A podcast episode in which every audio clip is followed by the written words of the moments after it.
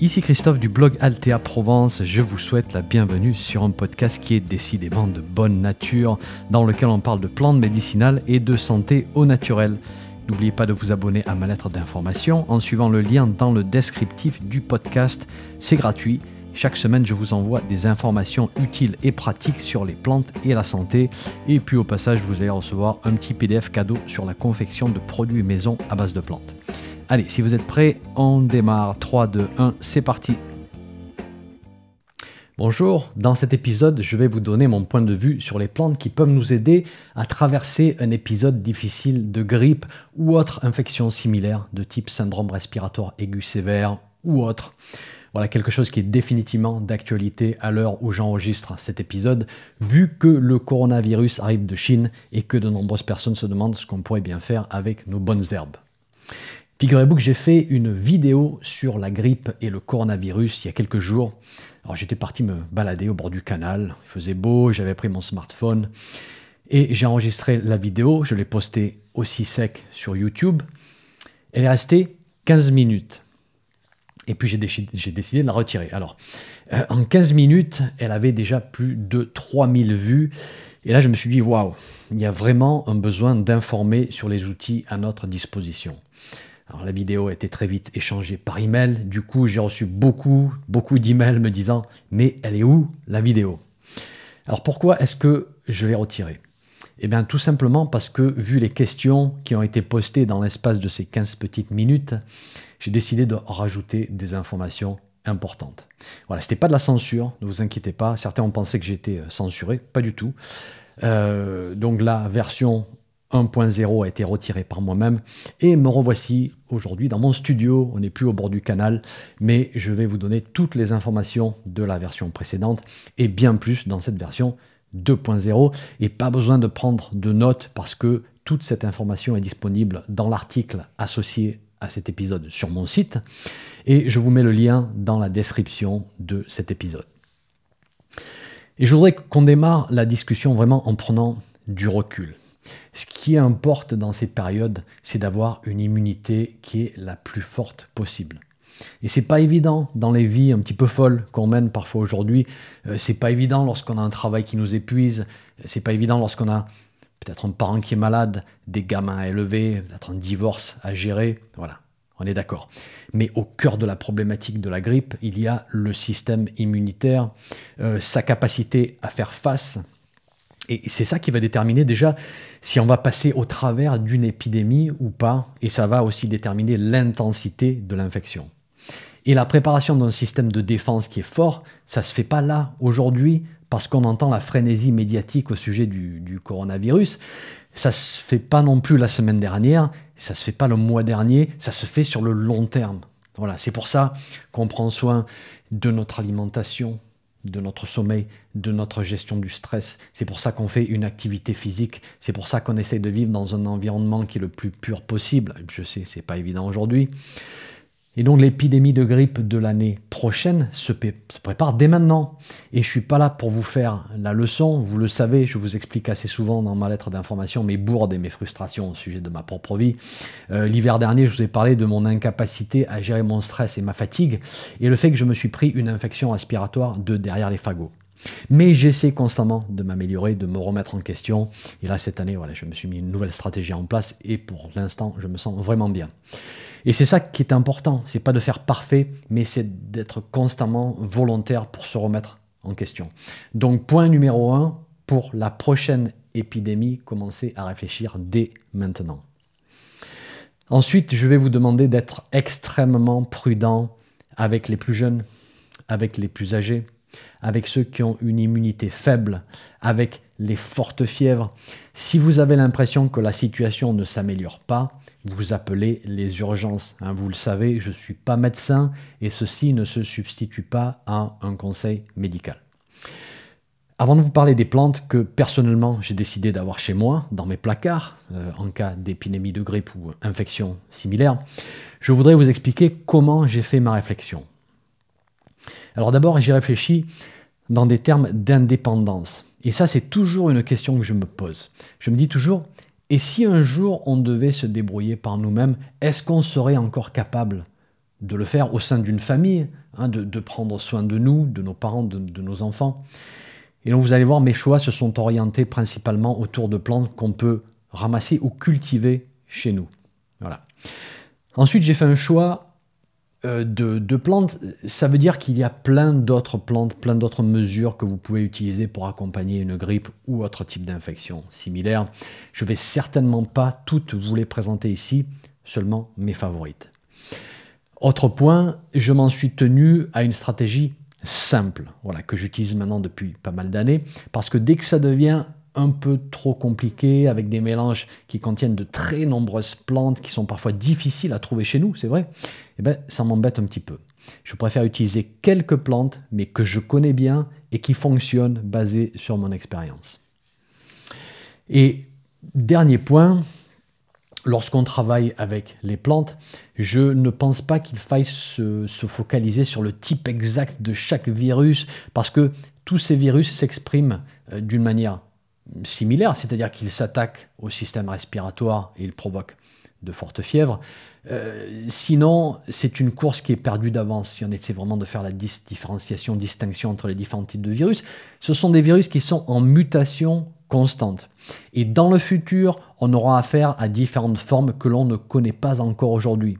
Donc, la stratégie doit être générique, elle doit se concentrer sur une vision macro de la problématique. Elle doit être capable de fonctionner aujourd'hui, et dans un an, et dans dix ans. Alors, on va diviser la stratégie en trois axes. D'abord, les plantes qui stimulent l'immunité et qui ont aussi une action antivirale directe. Et là, les deux actions sont importantes. Ensuite, les plantes qui ont un effet diaphorétique. Et je vais vous expliquer pourquoi cette propriété diaphorétique est si importante aujourd'hui. Et pour finir, les plantes qui protègent le système respiratoire. Donc, on démarre avec notre premier axe de travail, l'immunité et un effet antiviral direct. Alors la, la première plante dont j'aimerais vous parler, c'est le sureau noir, Sambucus nigra, et plus spécifiquement les baies de sureau noir, bien que vous allez voir, on va aussi parler des fleurs dans quelques minutes. Et là, vous allez peut-être vous dire, la petite baie noire que je croise régulièrement au bord du canal, la, baie que ma grand-mère utilisait pour faire des gelées, vraiment? Oui, vraiment. Et ça, c'est l'erreur qu'on va faire régulièrement. Si c'est trop commun ou si c'est trop local, ça ne peut pas fonctionner. C'est faux. La science a maintenant bien démontré que la baie de sureau a une action immunostimulante, donc elle remonte des défenses immunitaires qui sont trop basses. Et elle a aussi une action antivirale directe. Et en fait, elle inhibe euh, l'action d'une enzyme qui s'appelle la neuraminidase, qui est une enzyme qui est utilisée par le virus pour se répliquer à notre insu dans nos propres cellules. Et en fait, pour se répliquer, le virus doit pénétrer nos cellules, Hein, les cellules de nos poumons, par exemple. Hein, les, poumons sont un, site d'infection très intense lorsqu'on a ce type d'infection, grippe ou similaire. Donc le virus pénètre nos cellules, puis il va se dupliquer et au passage, il va tuer la cellule qui va littéralement exploser et laisser échapper de nouveaux virus qui vont à leur tour pirater d'autres cellules, etc., etc. Eh bien, le sureau, cette capacité d'interférer avec ce processus de réplication, ce qui est vraiment super intéressant, je trouve. Vous pouvez ramasser la baie fraîche et la faire sécher vous-même. Voilà, c'est ce que je fais personnellement. Sinon, vous pouvez très facilement en acheter en herboristerie. C'est une classique des, euh, des, boutiques de plantes. Et en général, on fait un sirop avec. Et vous trouverez une recette de sirop sur mon site. Vous trouverez d'autres recettes sur Internet, bien sûr. Alors, pourquoi la forme sirop? Eh bien parce que c'est facile à préparer et parce que c'est super bon à prendre, tout simplement. Très très agréable, aussi bien pour les adultes que pour les enfants. Et euh, c'est quelque chose qu'on va prendre à la cuillère à soupe pour un adulte dès le début des premiers symptômes, toutes les deux heures jusqu'à 5 à 6 fois par jour. Donc oui, ça fait beaucoup, mais lorsqu'on traverse une situation aiguë, c'est le type de prise qu'il faut faire régulièrement dans la journée et bien dosé et continuer la prise tant qu'on n'est pas remis sur pied. Donc ça va durer, ça va durer une dizaine de jours, voire plus. Ensuite, on va combiner le sureau avec une plante qui stimule l'immunité d'une manière assez remarquable. Euh, elle n'est pas native de chez nous, mais elle se cultive très très bien chez nous. Moi, ça fait bientôt 10 ans que j'en ai au jardin. Euh, elle s'est bien établie dans le commerce des plantes médicinales. C'est une plante qui nous vient du continent nord-américain, vous la connaissez peut-être. Euh, elle stimule l'immunité d'une manière rapide au bout de quelques heures, vraiment. C'est l'échinacée. Alors c'est une plante qu'on a découvert des Amérindiens et nous avons des générations et des générations de médecins et de praticiens qui ont travaillé avec l'échinacée aux États-Unis, on va dire des années 1700 jusqu'au début des années 1900. Et donc on a une base de savoir absolument énorme. Et je me suis repenché sur ces vieux écrits américains et je me suis souvenu que l'échinacée n'était pas considérée comme plante principale pour les épidémies de grippe. Et en fait, les médecins expliquaient qu'elle était utile, mais plutôt comme auxiliaire. Il la combinait très souvent à une autre plante qui s'appelle l'eupatoire perfolié, Eupatorium perfoliatum, qu'on ne trouve pas chez nous. Personnellement, euh, j'en ai au jardin, mais je suis un petit peu une exception parce qu'au jardin, j'ai des, tonnes et des tonnes de plantes. Alors, rien à voir malheureusement avec l'eupatoire chanvrine, Eupatorium cannabinum, que l'on trouve très facilement chez nous. Le patoire perfolié a des propriétés antivirales très intéressantes et super plante aussi pour aider à traverser une forte fièvre et toutes les douleurs fébriles qui vont avec. Et nous, on va faire un petit peu la même chose avec l'échinacée, c'est-à-dire qu'on va la combiner, alors pas le patoire perfolié, mais on va la combiner au sureau noir, hein, qui a lui aussi des propriétés antivirales. Alors il existe plusieurs types d'échinacées, et personnellement j'utilise l'échinacée pâle Echinacea pallida parce qu'elle est très facile à manipuler au jardin et très facile à transformer. Moi, je l'aime beaucoup. Dans le commerce, vous allez surtout trouver de l'échinacée pourpre, Echinacea purpurea, et ça fera très bien l'affaire aussi. Alors, juste pour information, l'idéal en fait, ça serait de travailler avec l'échinacée angustifolia, euh, donc Echinacea angustifolia, là encore j'en ai au jardin, mais c'est vraiment pas la norme chez nous, elle est un petit peu plus dure à trouver. Donc, pour résumer, voyez le type d'échinacée que vous allez trouver dans le commerce. Le point important, par contre, notez bien, c'est d'utiliser une teinture, donc macération alcoolique, faite à partir de la racine fraîche. Donc, regardez si le fournisseur peut vous confirmer que c'est fait à partir de la racine fraîche. Et voilà, une bonne teinture d'échinacée va avoir ce goût très pétillant en bouche qui va vous faire saliver. Pour les dosages, c'est à la cuillère à café chez l'adulte, toutes les deux heures jusqu'à 5 à 6 fois par jour. Et souvent, ça choque lorsque je parle de ce type de dosage. Mais c'est comme ça qu'elle va fonctionner pour une condition aiguë. Et donc par jour, on va monter à 25 à 30 millilitres de teinture. Voilà. Et donc ça veut dire qu'une bouteille de 50 millilitres, ça va vous faire deux jours tout au plus. Et donc ça va vous coûter un petit peu cher si vous voulez avoir la dose pour une dizaine de jours à l'avance. Ça va vous faire vous faire 5 bouteilles et personnellement j'en préparerai plutôt 6 au cas où. Mais c'est comme ça que on va la prendre. C'est comme ça qu'elle est efficace. D'où l'avantage de préparer une teinture maison, bien sûr, parce qu'on économise énormément, on peut préparer une bonne quantité à l'avance. Euh, et si vous n'en avez pas au jardin, ça veut dire que vous ne pouvez pas l'utiliser fraîche. Et donc il faudra acheter des racines sèches en herboristerie et puis préparer la teinture vous-même. Euh, alors, la version racine sèche, c'est pas aussi bon que la teinture des racines fraîches, mais là encore, euh, ça fera l'affaire. Et puis bon, c'est largement mieux que rien.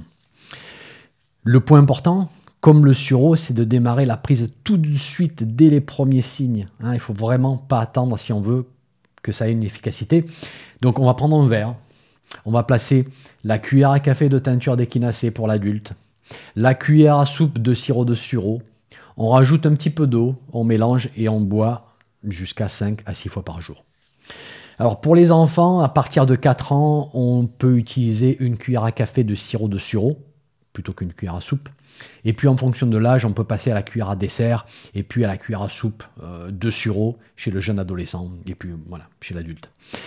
Pour l'échinacée, la communauté européenne la déconseille aux enfants de moins de 12 ans parce qu'il y a des craintes de réaction allergiques. Les Américains l'utilisent régulièrement chez l'enfant, assez jeune même. Euh, voilà, moi c'est ce que j'ai toujours fait. Donc personnellement, je vais rajouter une vingtaine de gouttes de teinture d'échinacée avec la cuillère à café de sirop de sureau euh, chez l'enfant de 4 ans, et puis monter les doses tout doucement en fonction du poids de l'enfant pour arriver à la cuillère à café chez l'adolescent. Donc voilà. Ces deux plantes-là constituent le premier axe de la stratégie. Deuxième axe, on va utiliser des plantes diaphorétiques, c'est-à-dire qui favorisent une bonne évacuation de la chaleur au niveau des pores de la peau. Et les plantes diaphorétiques sont très sous-estimées dans les cas de fièvre. C'était des plantes non seulement très utilisées, mais, considérées comme essentielles dans le passé, dans notre tradition, pour les fièvres, et pour lesquelles on avait énormément de respect. Elles soutiennent le processus de fièvre. Elles ne vont pas le bloquer, mais elles vont le soutenir parce que la fièvre, c'est l'outil principal de notre système immunitaire pour faire face au virus, justement. Alors, il y en a deux qui sont absolument excellentes. La première, c'est l'achillée millefeuille, Achillea millefolium. Et la deuxième, c'est la fleur de sureau noir, Sambucus nigra. Deux plantes locales, faciles à trouver. Et donc remarquez qu'on a déjà utilisé les baies de sureau pour faire notre sirop. Et bien là, on va utiliser les fleurs pour bien faire transpirer la personne lorsqu'il y a ces fièvres. Voilà, super intéressant. On utilise la même plante, mais des parties différentes pour différentes propriétés.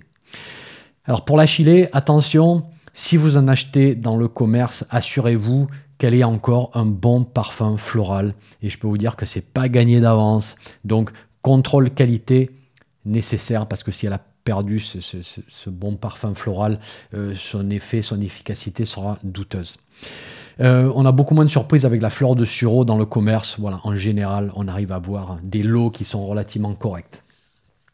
Je vais vous expliquer comment utiliser ces plantes dans quelques minutes parce que je vous suggérer un petit mélange à tisane assez sympathique. Troisième et dernier axe, on va utiliser les plantes protectrices des bronches, sachant que les poumons souffrent énormément lorsqu'il y a une grippe ou infection similaire je vais utiliser du rhizome de réglisse en poudre. Et la réglisse, c'est une excellente plante antivirale, voilà, démontrée par la science, et elle régule aussi le processus inflammatoire au niveau pulmonaire. Euh, elle a un effet expectorant, elle a un effet adoucissant pour les poumons qui souffrent. Elle vous est en revanche contre-indiquée si vous souffrez d'hypertension, ça c'est à noter. Et lorsqu'il y a vraiment une grosse gêne sur les poumons, ça peut arriver, euh, je vais ajouter soit du thym, soit de la teinture de propolis, qui sont deux excellentes plantes pour les poumons.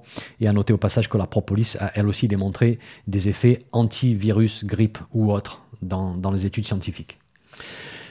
Donc voici une proposition de mélange à tisane pour un litre d'eau.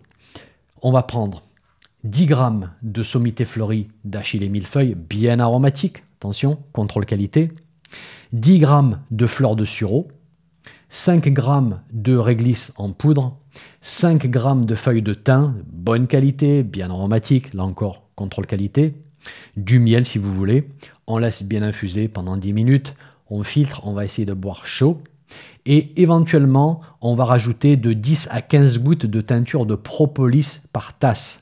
Voilà, ce qui va donner un goût assez fort à la, à la tasse d'infusion. Et voilà, je vais boire ce litre dans la journée, voire plus d'un litre si nécessaire. Donc vous voyez, c'est un petit peu la même chose que, les teintures. La teinture, on a dit vraiment, vraiment régulièrement dans la journée, bien dosée. Pour cette infusion qui nous accompagne, c'est la même chose. On ne va pas boire une tisane le matin, une tisane le soir. C'est vraiment pendant la journée. Dernière mesure, là encore, toutes les 2 à 3 heures, si j'en ai la force, parce que des fois on est un petit peu KO avec la fièvre, allongé, tout ça, mais si j'en ai la force, des inhalations humides la tête sur le saladier, l'eau chaude, la serviette sur la tête. Hein, je pense que vous connaissez la méthode. Même si c'est juste de l'eau chaude parce que respirer la vapeur d'eau a un effet décongestionnant sur les bronches qui est assez exceptionnel. Mais on peut rajouter du thym, du romarin, de la lavande, de l'origan. Voyez ce que vous avez d'aromatique au jardin? Et je parle de la plante entière ici hein, pour mon inhalation. Je ne vous parle pas des huiles essentielles, je vous parle de la plante entière.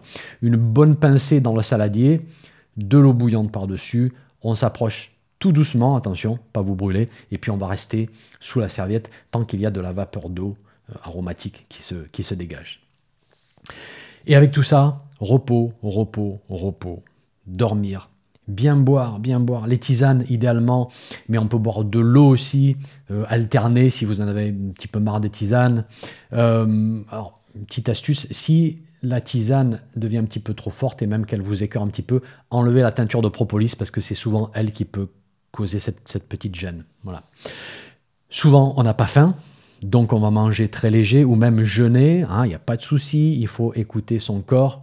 Et après, une fois qu'on se sent mieux, plusieurs jours de convalescence. Si on vous laisse cette possibilité au travail, voilà, encore, je sais que c'est pas gagné, mais c'est quelque chose qui était très suivi, très respecté dans le passé. On ne le fait plus aujourd'hui et c'est vraiment regrettable parce que, eh bien, bien, sûr, euh, le système n'est pas encore prêt à repartir, à faire des activités. Et donc là, on va accumuler une sorte de dette, de fatigue et le, le prix va se payer un jour ou l'autre. Voilà. Donc je répète, nous avons la combinaison sirop de sureau et teinture d'échinacée, toutes les deux heures jusqu'à 5 à 6 fois. L'infusion achillée, sureau, réglisse, thym, éventuellement propolis. C'est une infusion qui va me suivre toute la journée. Euh, ça, c'est une version adulte. Je ne vous ai pas donné une version enfant, mais pour les enfants, on ne va pas faire des plantes aussi fortes. On va garder la fleur de sureau, qui est vraiment bien très douce. Et puis, on va rajouter des, plantes un petit peu plus douces, comme la, la camomille matricaire, est vraiment sympathique. Ça peut être un petit peu de menthe poivrée. Mais voilà, ces autres plantes comme l'achille et millefeuille euh, et la propolis peuvent être un petit peu fortes chez l'enfant. Quoique, si vraiment les bronches sont bien prises, moi, je vais aussi en rajouter. Euh, et dernière mesure, ce sont les inhalations humides toutes les deux heures. Je vais vous laisser consulter les différentes fiches de plantes sur mon site pour les précautions d'emploi. Hein, je ne vais pas vous faire toute la liste ici, sinon ça va être vraiment trop long. Mais quand même, faites vos devoirs, renseignez-vous. Ensuite, j'aimerais vous parler euh, de quelque chose qui s'appelle un choc cytokinique. Alors ce terme est construit sur le mot cytokine.